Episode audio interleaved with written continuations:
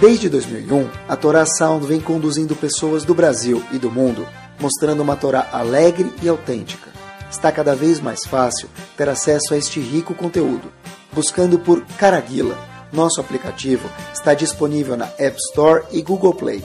Agora é possível também assistir aos nossos Shurim em vídeo pelos sites toraanytime.com e caraguila.com.br.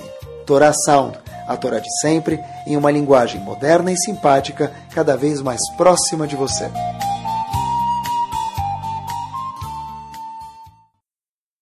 Boa noite, Bezerra Hashem, Brohim Abaim. Vamos começar. Normalmente a gente fala muito boa noite, hoje é muito boa noite e alegre também. Por que e como? Vamos ver junto no decorrer do Shur. Fiquei pensando bastante Sempre para preparar o shur tem que prestar bastante. Para que o shur tenta ficar bom, a gente faz nossos 10%, a Shem faz os outros 90%. Eu queria tentar caminhar com vocês aqui junto com um sorriso só do começo até o fim. Qual a razão? Vamos ver juntos. Fiquei pensando qual que é um dos momentos mais agradáveis, mais esperados e mais felizes para um pai e para uma mãe.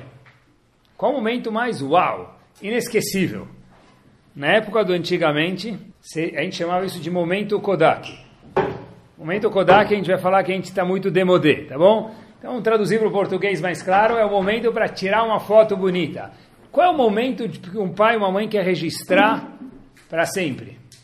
Um dos momentos, certeza, vocês vão ver que todos têm um denominador comum, é quando de repente o pai ou a mãe pegam um bebê, o bebê está com três, quatro meses de idade, eles começam a mexer nos lábios do bebê. Menino ou menina, independente.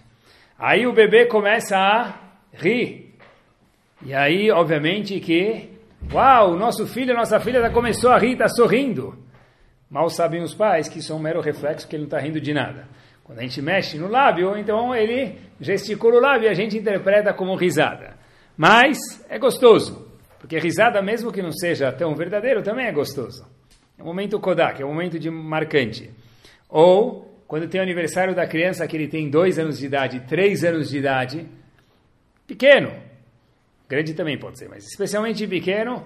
E aí vem o palhaço lá, e ele vem com a cartola, e ele tira um coelho do ouvido de alguém, faz uma mágica.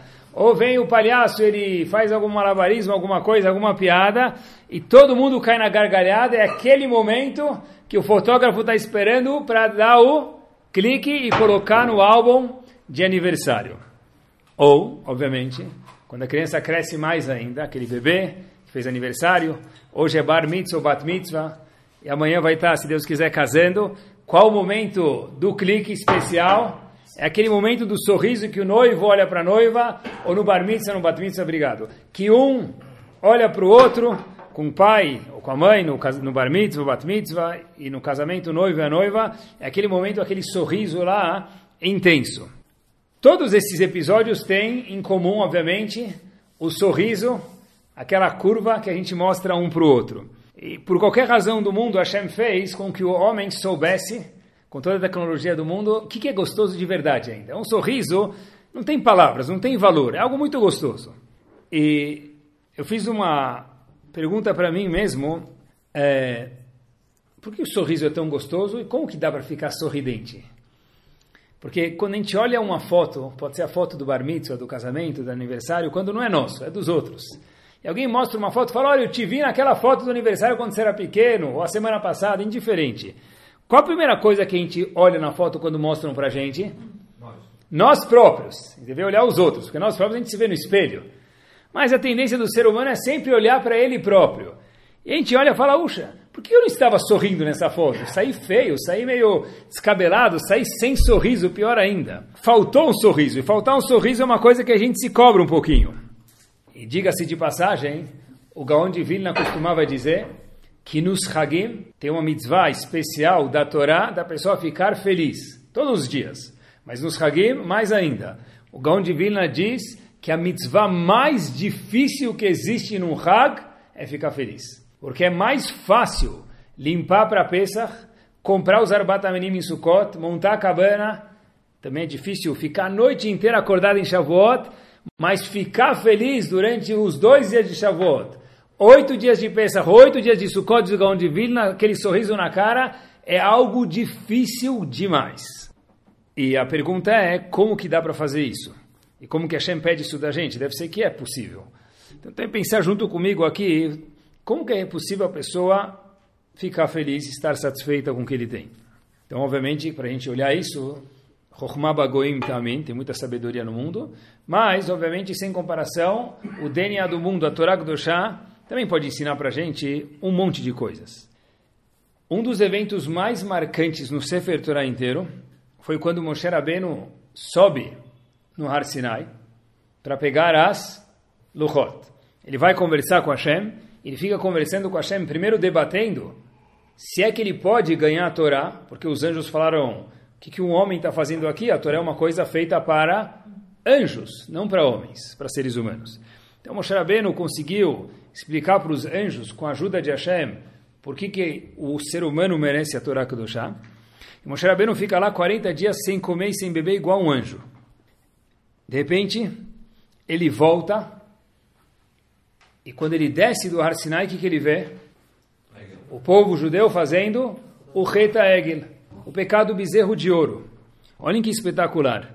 Ele volta e Moshe Rabbeinu faz o seguinte comentário, está escrito isso na Torá. Talvez não é tão famoso, mas está na Torá. Em Parashat Kitissá.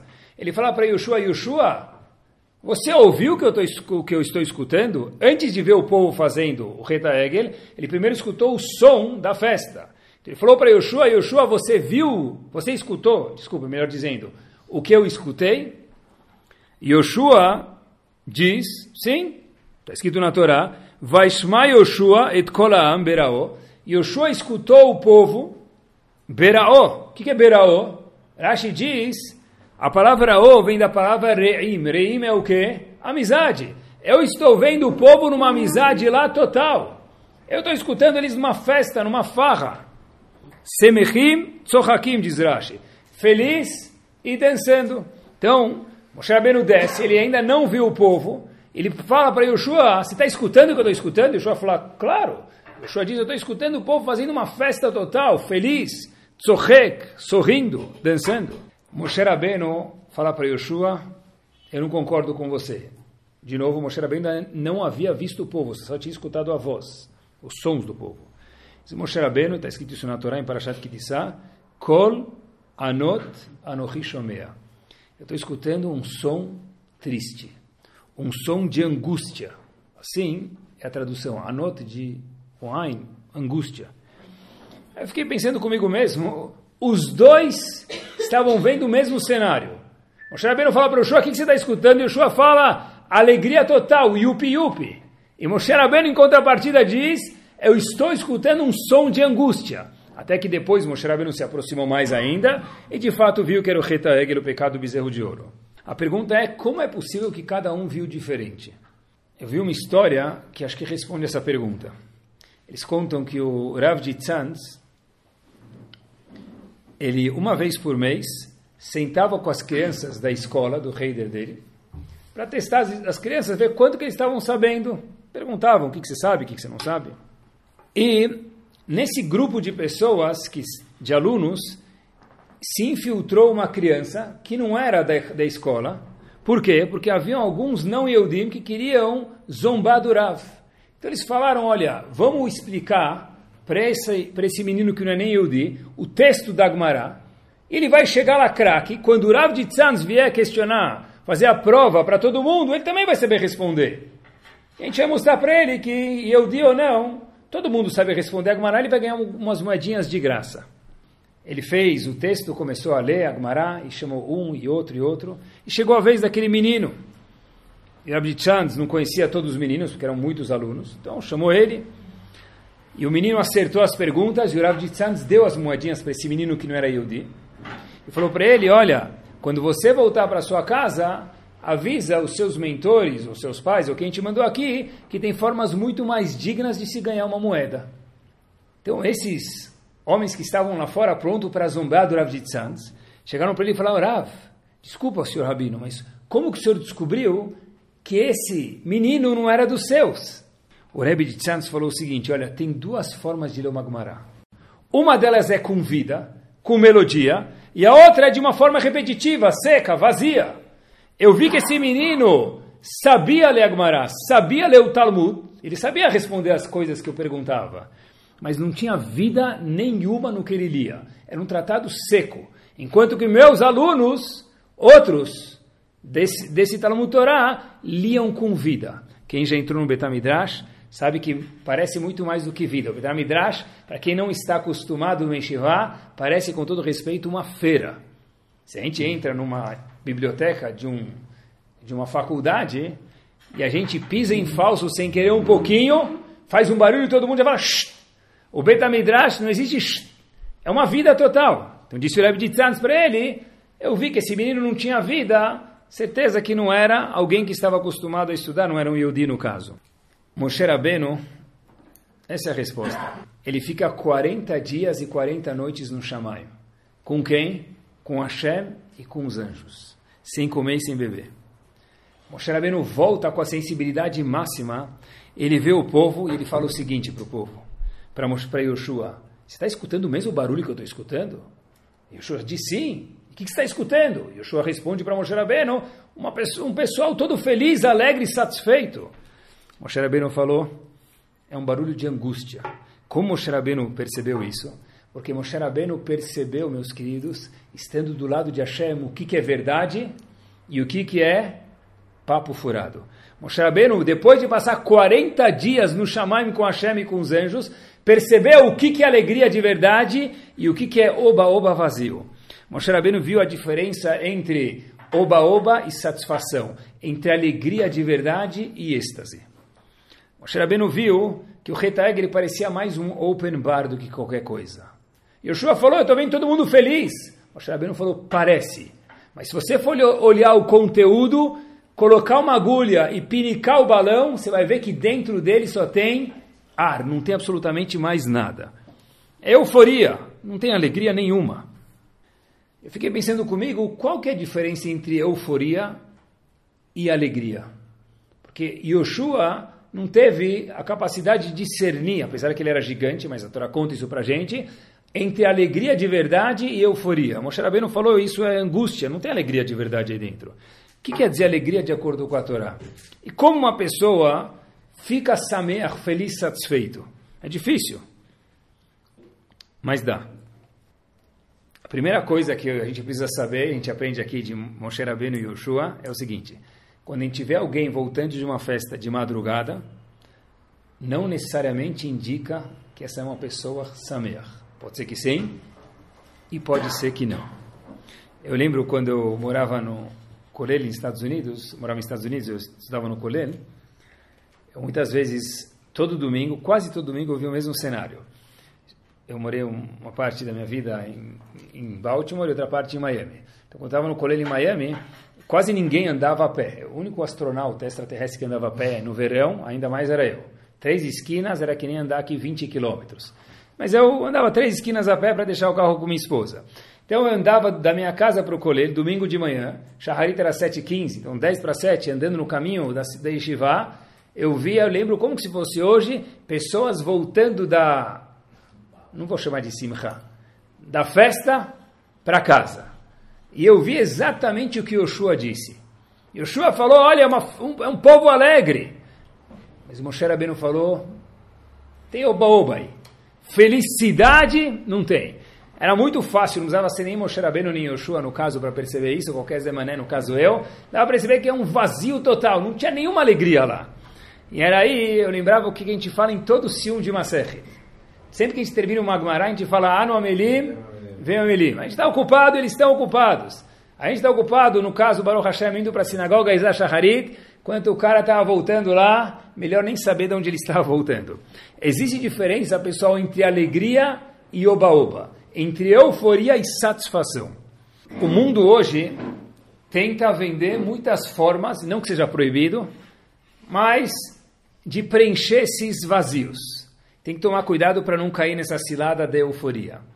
Estava sentado do lado de uma pessoa, faz uh, alguns dias atrás, estava preparando o shiur nos últimos dias. Ele falou: Olha, falei, você viu o fulano? Aí ele falou para mim, ah, ele foi para o Japão. Falei, sério, que legal. O que, que tem no Japão ali? Trabalha, importação, exportação? Ele falou, não, Rabino, você não sabe o que, que tem no Japão? Falei, business. Falou, fora business. Eu falei, sei lá, o que, que tem no Japão, fora business? Eu não sei. Alguém viajar do Brasil para o Japão, deve ter alguma coisa muito legal. Você vai me falar que você não escutou dos bois de Kobe. Falei, bois de Kobe? A única coisa que eu escutei de Kobe é que Yeshiva de Mir Xangai passou em Kobe no caminho de chegar em Jerusalém. Falou, que Yeshiva, Rabino, que Mir, que Xangai, os bois de Kobe. Falei, como assim bois de Kobe? Kobe é uma cidade.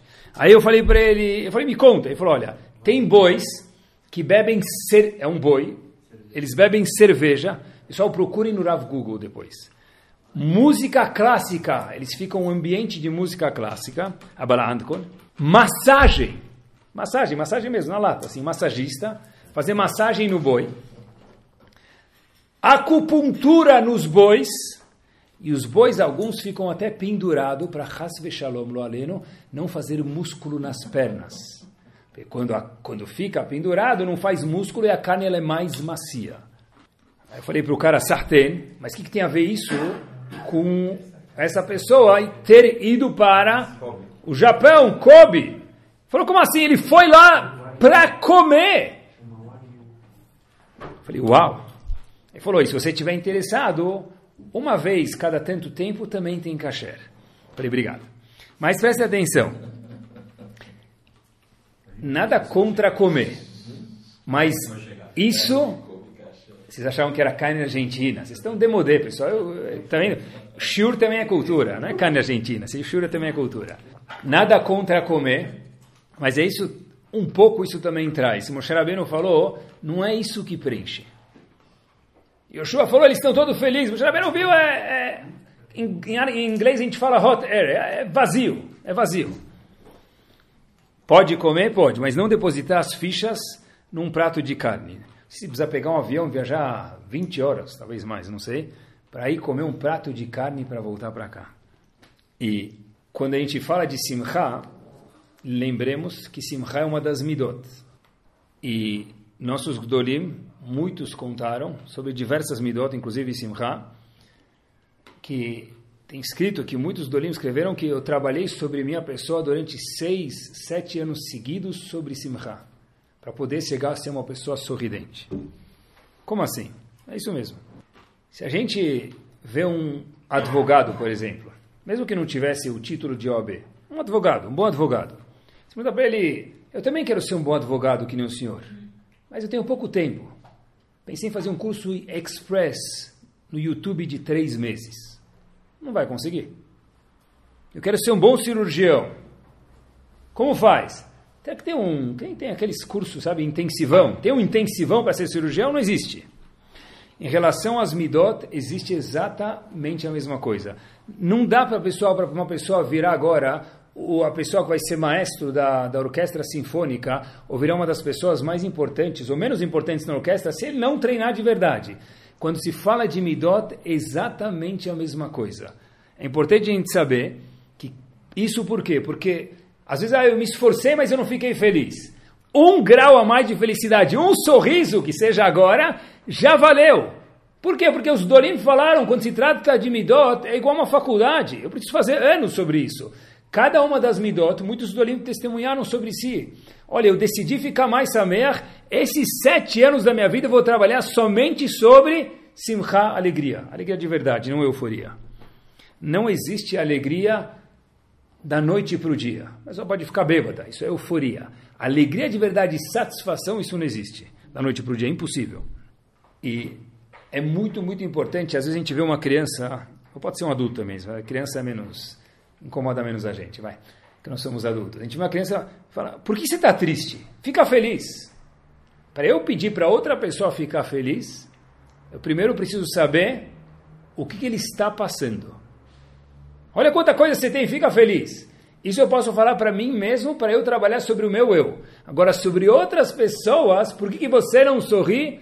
Eu preciso primeiro entender a pessoa. Eu não posso falar para alguém por que, que você não sorri. Vai lá eu saber o que tem dentro da cabeça dele. E todo ser humano pode sentir infelicidade ou não pode, pessoal? Os Gdolim trabalharam sete anos para ficar smechim, felizes, mais felizes. Pode sentir infeliz? Deve. Não sei se deve, mas pode. Porque uma pessoa que não sabe sentir que ele está infeliz, quem não fica, quem não fica infeliz durante a vida? Só um morto, desculpem, ou um psicopata. Não, ou. Um ser humano normal que está em touch com os seus sentimentos, ele sabe que ele fica infeliz. E qual é o ganho de um bilhão de dólares nisso? Porque se eu sei que eu estou infeliz, em algum momento estou insatisfeito, que pode ser porque nós somos seres humanos, eu quando for, eu sei o que consertar para algum momento, quando eu melhorar, ficar feliz, e eu também vou saber quando eu estiver feliz, entender o meu sentimento de estar feliz. Agora a pessoa que fala, olha, eu estou sempre feliz. Bom, pode ser que ele seja o Bozo. Se ele não for o Bozo, ele nem sabe quando ele está feliz, quando ele está infeliz. É difícil demais trabalhar a midá de simcha. Então, a primeira coisa é saber a diferença entre euforia e alegria. Segunda coisa é saber que simcha é algo que precisa ser trabalhado. E cada um grau que subir, um sorriso por semana a mais já valeu. E mais ainda, para a pessoa poder estar feliz, ele precisa saber quando que ele também está infeliz. Porque quando estou infeliz eu vejo isso, tento melhorar, eu também consigo detectar que eu fiquei feliz. Eu vi algumas pesquisas científicas, eu, eu vi em alguns lugares isso, que será que dinheiro traz felicidade ou não? Estava conversando com um menino, ninguém, ninguém falou que dinheiro é ruim. Mas escutem, escutem, estava conversando com um menino outro dia sobre outro assunto, e é justo nos dias que eu estava preparando esse shiur. Aí o menino falou, eu falei para ele, ele falou, eu não tenho tal coisa, eu não tenho tal coisa. Aí eu falei, você acha que você é menos feliz porque você não tem essas coisas a mais? Talvez você seja, mas me conta qual é o teu sentimento. Aí o menino falou, menino de 11 anos, ele falou assim para mim, Rabino, eu acho que não. Eu, eu sei, eu sei o pai que eu tenho, a mãe que eu tenho, me vale a pena, mesmo que eu não tenha esses luxos. Eu falei, uau, 11 anos de idade, parece que tem 22. Aí eu falei para ele, já que eu vi que o menino era muito maduro, eu fiz uma pergunta para ele não sei, não sei se devia ter feito, ele é muito jovem, mas eu falei, olha, você acha que o dinheiro by itself vai te trazer felicidade? Falou, é verdade, Rabino, dinheiro nem sempre traz felicidade. Faz dinheiro, por exemplo, compra passagem, compra brinquedo. E a passagem e o brinquedo sim trazem felicidade. Eu gostei do jeito que ele falou. Mas a pesquisa americana, pessoal, fala para a gente o seguinte, olha que interessante. Fizeram algumas pesquisas, mas todas têm a mesma conclusão, que depois que o homem ou a mulher, quer dizer, o ser humano, ele atinge as necessidades básicas, como saneamento e so on, essa pessoa, ele, a, o nível de simcha dele não está atrelado ao nível financeiro. Repito de novo. Depois que a pessoa atinge as necessidades básicas dele, a necessidade básica minha é viajar seis vezes por ano para Miami. Não é isso que a gente está falando. Mas necessidades básicas de uma pessoa comer, beber e so on, depois que ele atinge isso, se ele tem o carro do ano, do ano passado, ou viaja duas vezes por ano para fora, ou uma ou meia, isso não está linkado diretamente com Simcha. A pessoa não está condenado a não ser Sameach, uma vez que ele tem as necessidades básicas, mesmo que ele não é um dos dez da Forbes. Inclusive, o que quer dizer necessidades básicas? Eu estava procurando, tem aquela pirâmide de Maslow, né? No nível de baixo da pirâmide, o que está escrito? Tem cinco níveis na pirâmide de Maslow. No nível de baixo está escrito necessidades fisiológicas básicas. Um em cima, segurança, depois necessidades sociais, autoestima, e lá no topo da pirâmide, autorrealização. Eu vi um desenho que uma vez um menino fez, embaixo das necessidades básicas fisiológicas, que é o quinto nível mais baixo, estava escrito Wi-Fi, um embaixo bateria, e na época que fiz isso, quando estava tendo greve da, dos, da gasolina, ele colocou embaixo gasolina. Tudo bem, mas seja isso necessidade básica, Wi-Fi, celular. Mas qual celular eu tenho? Isso não está linkado com a minha simcha. Isso dizia Yoshua, isso é euforia. Moshe Rabbeinu falou para Yoshua, Habibi, isso é oba-oba. Simcha, satisfação, felicidade, não está linkado. Se a pessoa tem, sartênios e com saúde. Mas não ter isso não me garante, não me obriga a ser infeliz. Então, Simcha está relacionado com quem, então? Olhem que interessante. A gente fala todos os dias nos Aliluká que a gente fala de manhã. Então, olhem que bomba esse passuco. Rabot Mahashavot Belev Ish. Rabot, muitos. Mahashavot, pensamentos. Quer dizer Belevish? Na cabeça da pessoa. A pessoa tem muitos pensamentos. Eu vi uma vez observação, faz três semanas. Rabot Mahashavot Belev. A pessoa pensa no coração. Onde ele pensa? na cabeça. Devia estar escrito Rabot Mahashavot, vida Melech devia ter dito Rabot Mahashavot be Sechel, be Rosh, be Moachish, na cabeça, no cérebro. O que quer dizer Rabot Mahashavot? Muitos pensamentos no coração da pessoa. Fiquei com vergonha dessa pergunta, porque eu já falei Baruch Hashem isso milhares de vezes e nunca tinha pensado nisso. Mas, graças a Deus, sempre dá para aprender. Aí tem uma pergunta aqui que responde essa pergunta, para a gente responder de uma forma judaica. Eu penso o que eu sinto ou eu sinto o que eu penso?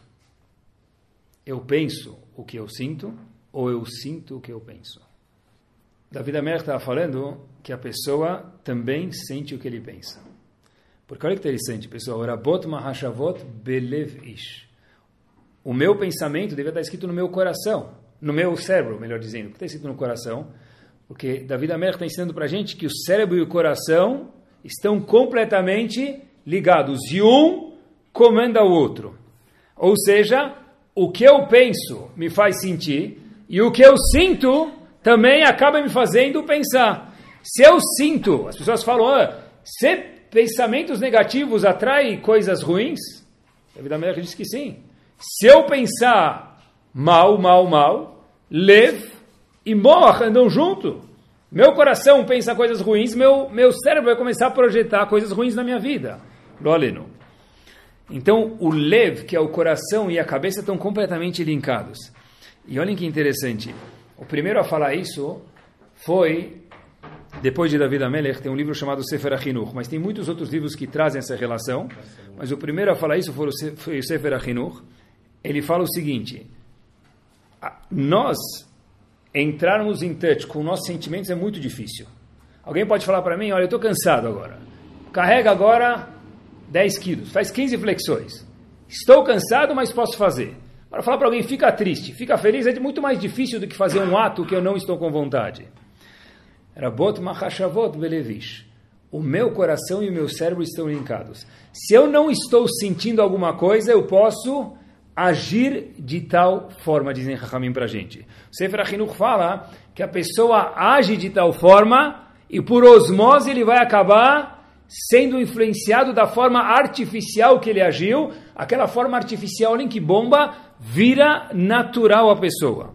Ou seja, uma pessoa que ele age de uma forma feliz, ele sorri mesmo que ele não quer, ele dá uma gargalhada mesmo que ele não quer, sem querer, querendo, ele vai acabar virando uma pessoa feliz. Ou seja, uma das formas da pessoa ficar mais bem-humorada não esperar aquele momento Kodak, porque todo dia a gente precisa ter um momento Kodak nosso, um momento feliz. É eu agir feliz, eu vou ser uma pessoa mais feliz. A coisa que a gente mais procura no mundo é ser feliz.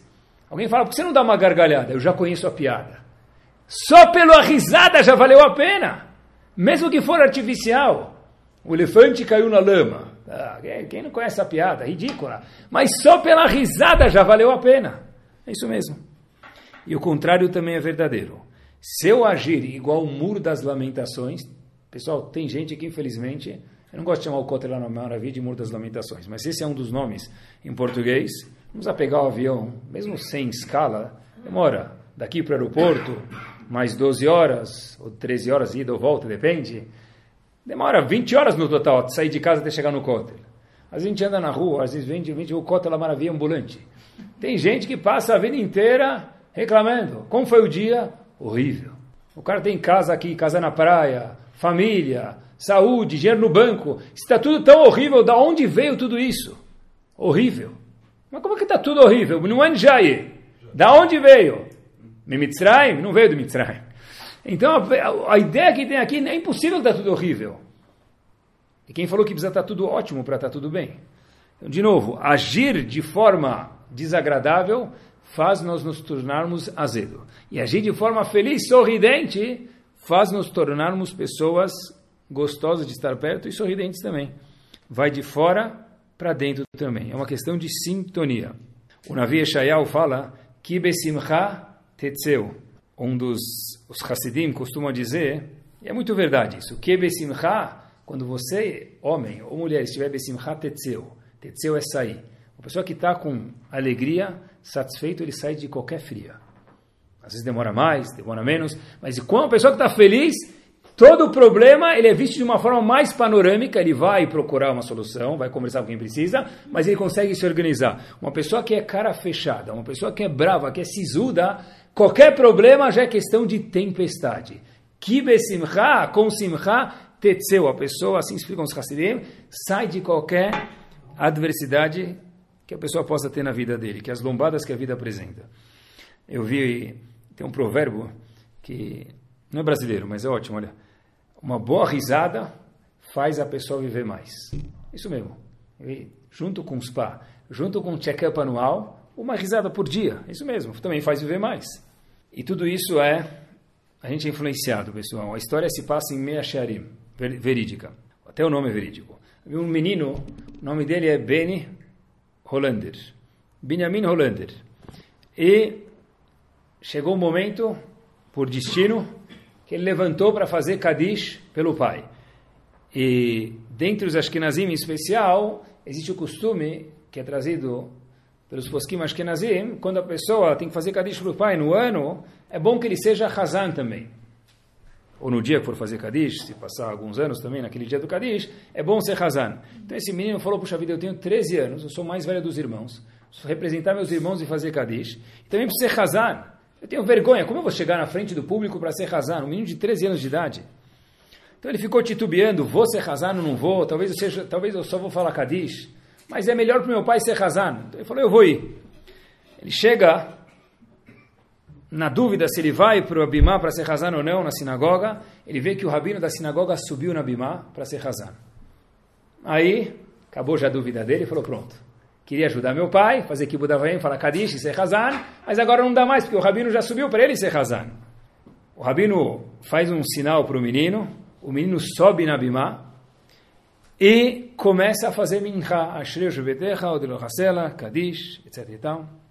e o menino sentiu segurança. Mincha do dia seguinte, o menino volta para a sinagoga de novo, o Rabino vê que tem outras pessoas que também precisavam falar Kadish, mas achava que tinha que dar preferência para o menino, e de novo sobe na Mimá para garantir o lugar, porque ninguém vai disputar o lugar com o Rabino, o Rabino tem preferência. Ele chama esse menino que ele nunca havia visto na vida, porque ele estava inseguro, para ser Hazan. E foi assim um dia, dois dias, dez dias, durante que, um grande período, até que o menino sentiu mais segurança, ele acabou sendo Hazan durante o ano inteiro. No começo, com a ajuda do Rabino. Esse menino, Benjamin Hollander, depois de um tempo ele se torna gabai de uma outra sinagoga em outra cidade. Ele está sentado depois de muitos anos e entra um menino de Talita e Tfilin e ele vê esse menino titubeando. Subo ou não subo? Subo ou não subo? Com aquele olhar perspicaz, o gabai, Benjamin Hollander, ele chama o menino, fala, vem aqui, eu vou ficar do teu lado nos primeiros dias para você ser Hazan de Minha também. Aí o menino olha para esse adulto hoje e fala para ele: Eu te conheço de algum lugar? Por que, que você está me ajudando? Benjamin diz para ele: Olha, algum dia atrás eu fui o mesmo menino que você é hoje e alguém me ajudou. Por conseguinte, hoje é minha vez de poder te ajudar. Atos como esse, que quem inseriu naquele menino Benjamin nunca imaginou que ia ter uma repercussão anos depois, mas tudo na vida é contagioso.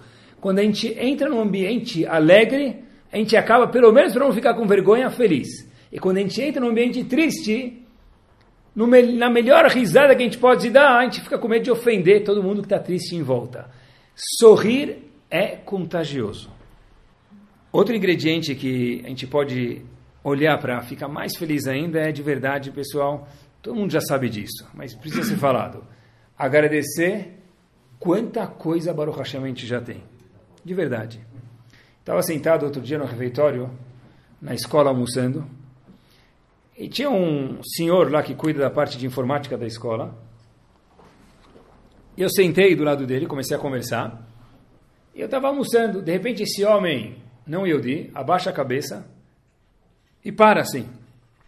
Aí eu olhei três, quatro segundos. Eu falei para ele, tá tudo bem com você?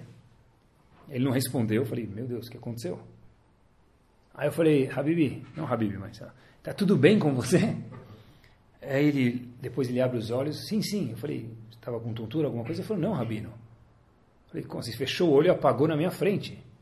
Pessoal, olha o mussar que esse não Yehudi me ensinou. Falou, como assim? Todo dia, antes de comer, eu fecho os olhos e eu agradeço a Deus que eu tenho comida para colocar no meu prato. Porque falou ele para mim, Rabino, não sei se você sabe, mas tem muitas pessoas no mundo, não só no Brasil, no mundo inteiro, que não tem o que comer. Falei, uau! Agora sim, Baruch Ata Hashem Elokeinu Melech Haolam, Borei Mini Mezonot, ou Sheakol Yamidvaro. Que mussar que eu aprendi daquela pessoa. Uau, chacoalhou meu coração. Ah, comer. Não, mas eu faço brachá. Tá, tem dois tipos de brachá. Fórmula 1, chegou antes da pole position, o outro é um segundo antes de fazer brachá. Uau, eu tenho comida. Agradecer o que a gente já tem. De verdade. Curtir o que a gente já faz. É um mérito ter trabalho ou não é um mérito ter trabalho? Pergunta para qualquer pessoa que está desempregada. Uma vez uma pessoa falou assim para mim, Rabino, você gosta de dar aula? Eu falei, eu adoro dar aula. Aí ele me falou uma frase espetacular. Eu nunca tinha escutado, ele falou que era famosa, mas eu não conheço. Ele falou o seguinte: quem gosta do que faz, não precisa trabalhar. É isso aí. A pessoa que aprende a gostar do que ele faz, ele dá um sorriso para o trabalho dele, ele não precisa nem trabalhar. Porque a vida dele virou uma curtição. Ah, mas tem dificuldades. Curtição e dificuldades não são opostos. Como a gente prova isso? Porque qual a maior, qual a maior curtição? Quem costumava dizer isso sempre era Noah Weinberg, Qual a maior curtição de qualquer pai ou de qualquer mãe? Os filhos. E qual o maior ser dor de cabeça do pai e da mãe? Os filhos. Então, curtição e dor de cabeça não são opostos. Cada um de nós tem um medidor de alegria fictício, mas existe. O que eu preciso para me deixar feliz? Alguns vão de um carro novo, outros tem que ser um carro novo que ninguém tem, porque senão não serve, outros vão ser um lustre novo, outros vão ser uma reforma por ano, cada um precisa de alguma coisa para deixar ele feliz. Mas tem gente que se contenta com pouco. E a pergunta que a gente tem que se fazer é, qual level está o meu medidor de alegria? Ou seja, que decibel eu preciso atingir desse meu medidor de alegria para poder dar um sorriso, para chegar em casa e falar yes? A pergunta. Outro dia eu estava atendendo um, casal, já faz tempo, por isso posso contar para vocês. E aí eu vi um dos cônjuges, interessa quem é, marido ou mulher, tanto faz, triste. Aí eu falei para ele, olha, para ela, que, que, me conta, por que, que você está triste? Aí fulano, a fulana disse o seguinte, a pessoa, vamos chamar de pessoa, a pessoa disse o seguinte, é porque esse ano eu não vou ganhar aquela coisa, um luxo total. Eu falei, sim, mas eu te perguntei por que você está triste. Aí ele falou assim, Rabino, eu já te falei, porque esse ano eu não vou ganhar, seja o meu carro novo, minha reforma, minha viagem para Miami First Class, um dos três. Aí eu falei, mas eu estou te perguntando por que você está triste? Aí essa pessoa falou, eu já te respondi. Eu falei, uau, porque você não vai trocar de carro esse ano, não vai reformar sua casa, não vai para viajar para fora do país mais uma vez, isso te faz não ficar feliz? Aí eu pensei comigo mesmo, que, que chacoalha o medidor de alegria para acender os neurônios de eu precisar sorrir para uma pessoa dessa? Só quando? E se isso não acontecer esse ano? Então eu não vou ficar feliz? Aí eu pensei comigo mesmo. Cada um pré-define o que faz ele sorrir. Para alguns precisa ser eu ganhei mais um milhão. Para outros pode ser dez. E para outros pode ser quando ganhar um milhão também vou sorrir. Mas não necessariamente só quando eu ganhar isso. Porque quando a gente olha para uma pessoa que tem muito pouco, a gente vê ele feliz, chacoalha a gente fala, uau, como que ele está feliz? Eu estou trabalhando para chegar no tesouro que está atrás do arco-íris.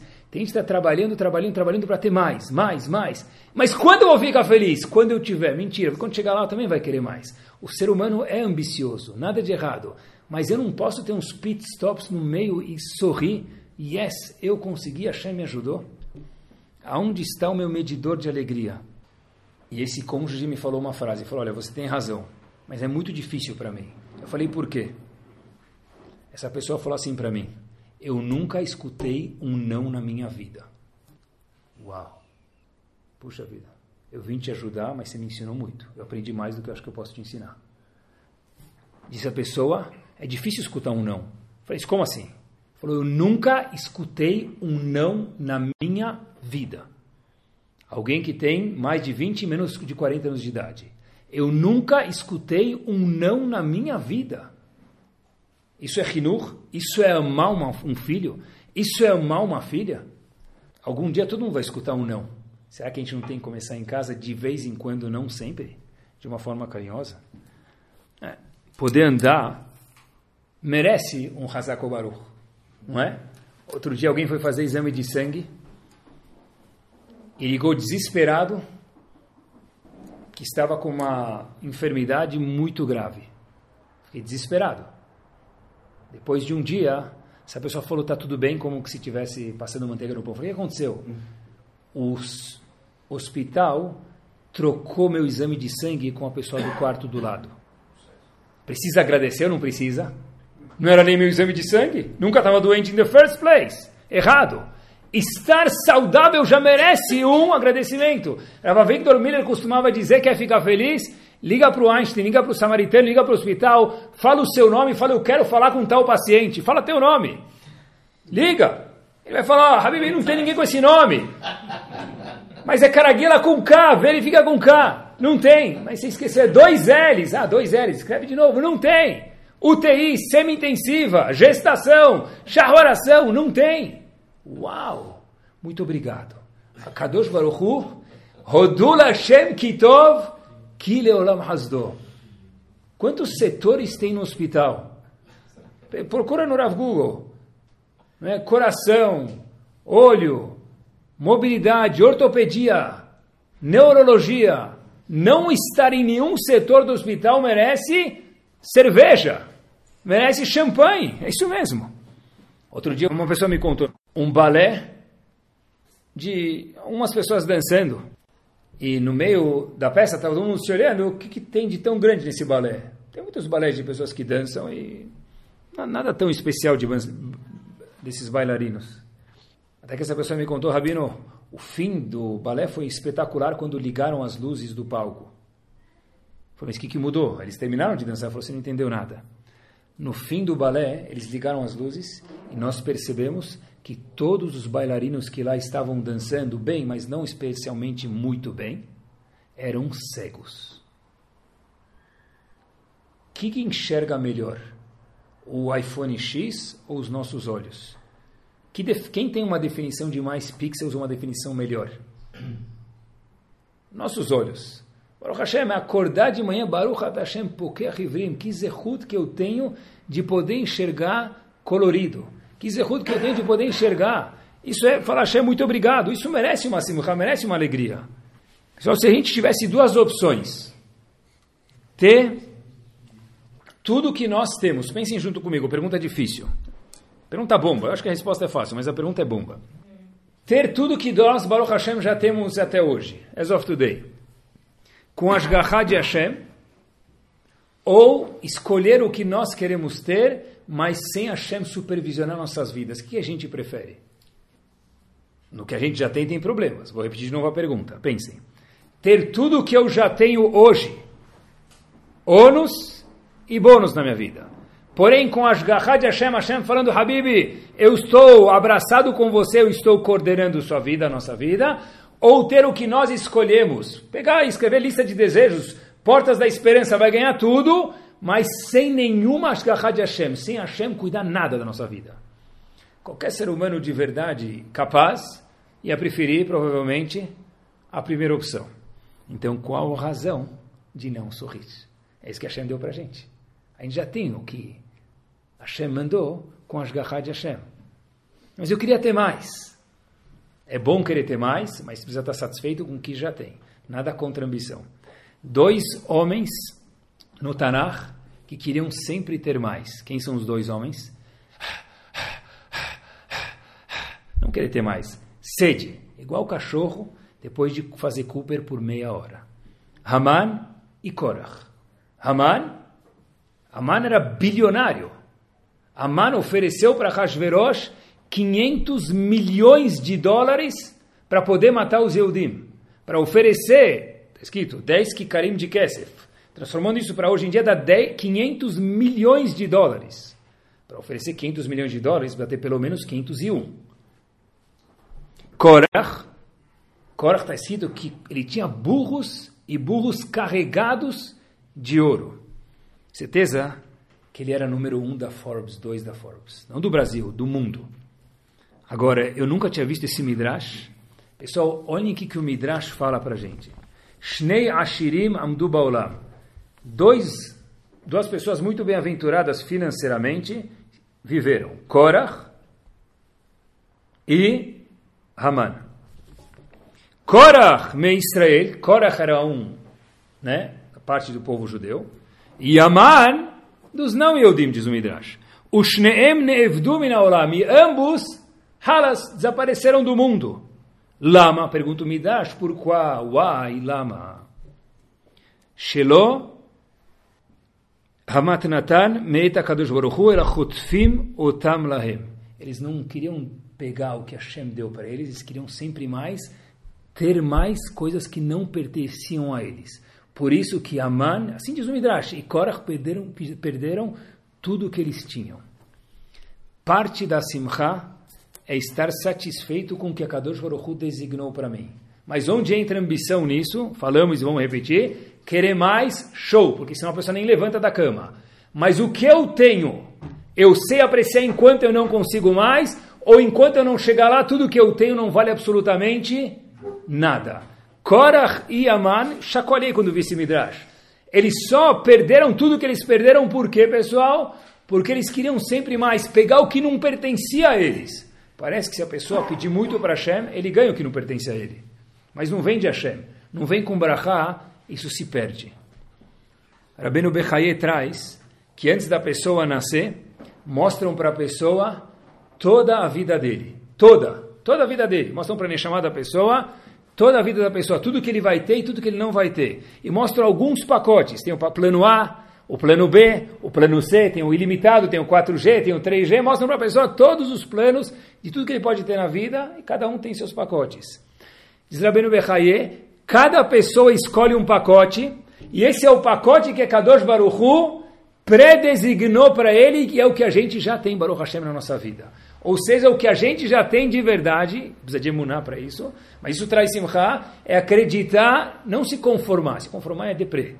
É estar dançando de alegria que eu tenho hoje, tudo que a Kadosh Baruch acha que é bom para mim. Amanhã talvez eu vou dobrar, vou triplicar. Amém. Mas enquanto eu não tenho, é porque eu não mereço. Na hora que for bom para mim, certeza que Kadosh Baruch vai me dar.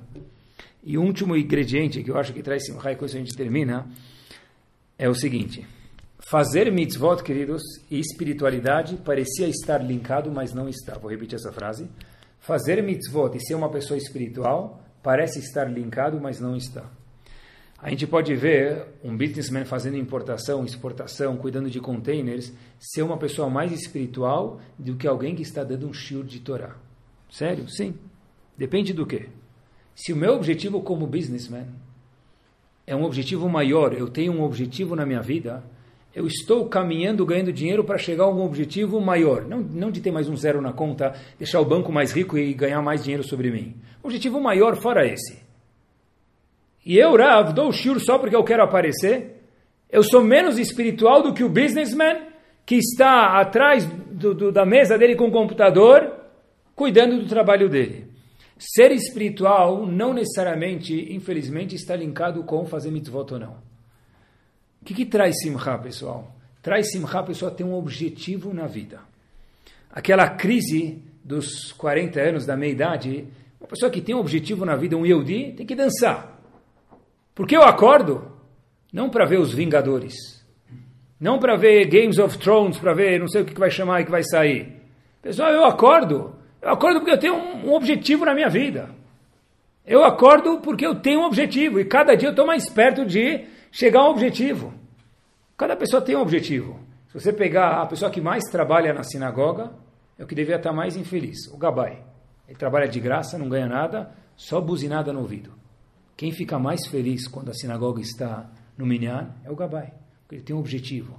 Puxa vida, meu objetivo é que as pessoas possam rezar com bom razar. Meu objetivo é que as pessoas possam estudar bem. Então eu vou preparar a mesa, vou preparar a sinagoga, vou preparar o condicionado. Ter um projeto na vida nos traz um objetivo. Isso traz simcha.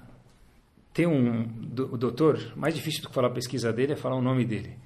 Doutor Shiksensky. Ele fez uma pesquisa, ele pegou, pediu para alguma, eu vi de um psicólogo americano me contou isso, ele deu para algumas pessoas um pager, um aparelhinho que marcava, e a pessoa, algumas pessoas andaram com isso durante alguns dias, e cada vez que ele estava mais feliz durante o dia dele, podia não apertar nenhuma vez, ou podia apertar dez vezes durante o dia, quando a pessoa estava feliz, ele apertava o pager. Esse pager marcava que a pessoa estava feliz, e logo depois perguntavam para a pessoa o que, que você está fazendo. Eles constataram quando as pessoas apertavam esse pager, que marcava o índice de felicidade da pessoa, depois perguntaram para a pessoa o que, que você está fazendo naquele momento, todas as pessoas responderam de um denominador comum, uma única coisa. As pessoas estavam felizes quando viam um objetivo na atitude na qual eles estavam fazendo naquele momento. Por exemplo, posso estar indo levar meu filho na escola e falar, ai que chato, para não falar outra palavra que eu estou indo levar na escola. Agora, se eu tenho o objetivo de mecaner meus filhos, é um objetivo maior. Então eu posso de vez em quando apertar, ah, que bom te deixar da escola. Que bom aquele abraço quando eu vou te pegar da escola. Que bom, mesmo que eu não vou te pegar na escola, quando você entra em casa eu te dou um abraço, meu filho. Minha esposa, meu marido, isso é um objetivo. Eu tenho o objetivo de terminar o chás. Tem gente que estuda da filme, mas está sempre carrancudo, porque não tem objetivo. Eu, é mais um DAF, eu não entendi esse DAF, não entendi o outro. Mas quando que vai sorrir? Cadê a espiritualidade do DAF Yomi? Cadê aquela Kedushá que a Kadosh Baruch quis que emanasse de uma folha de Torá, pessoal? Isso traz felicidade. De verdade, um Yehudi que não está feliz tem alguma coisa errada. Eu preciso ter simcha. Eu acho que isso tem tudo a ver com Kiddush Hashem. É isso mesmo. Tem tudo a ver com Kiddush Hashem. Eu acho que o maior Kiddush Hashem do mundo é quando alguém olha na rua e vê Baruch Hashem a gente indo para a sinagoga, sem kippah, ou colocando kippah dentro da sinagoga, indiferente. Ele vê um Yudim da sinagoga, ele sai da sinagoga bravo. Eu que não sou religioso, eu não entro na sinagoga. O que, que eu aprendo quando eu vejo alguém carrancudo saindo da sinagoga? Que ir para a sinagoga é todo dia Tisha B'Av. It's always Tisha B'Av.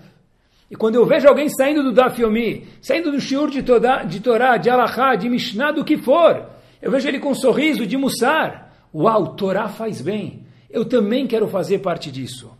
Porque, de novo, e com isso a gente termina, um Yehudi que tem Torá, ele tem um objetivo na vida, essa pessoa, se a gente pensar sobre isso, estou falando comigo mesmo, a gente devia ser as pessoas mais felizes do mundo. Cada minha com minyan, cada arvit com minyan, cada tzedakah que eu dou, cada matzah que eu como, cada lulav que eu chacoalho, cada sorriso que eu dou para minha família, cada kiddush que eu faço Leil Shabbat, eu estou fazendo parte de uma grande corrente e parte de um objetivo que eu tenho.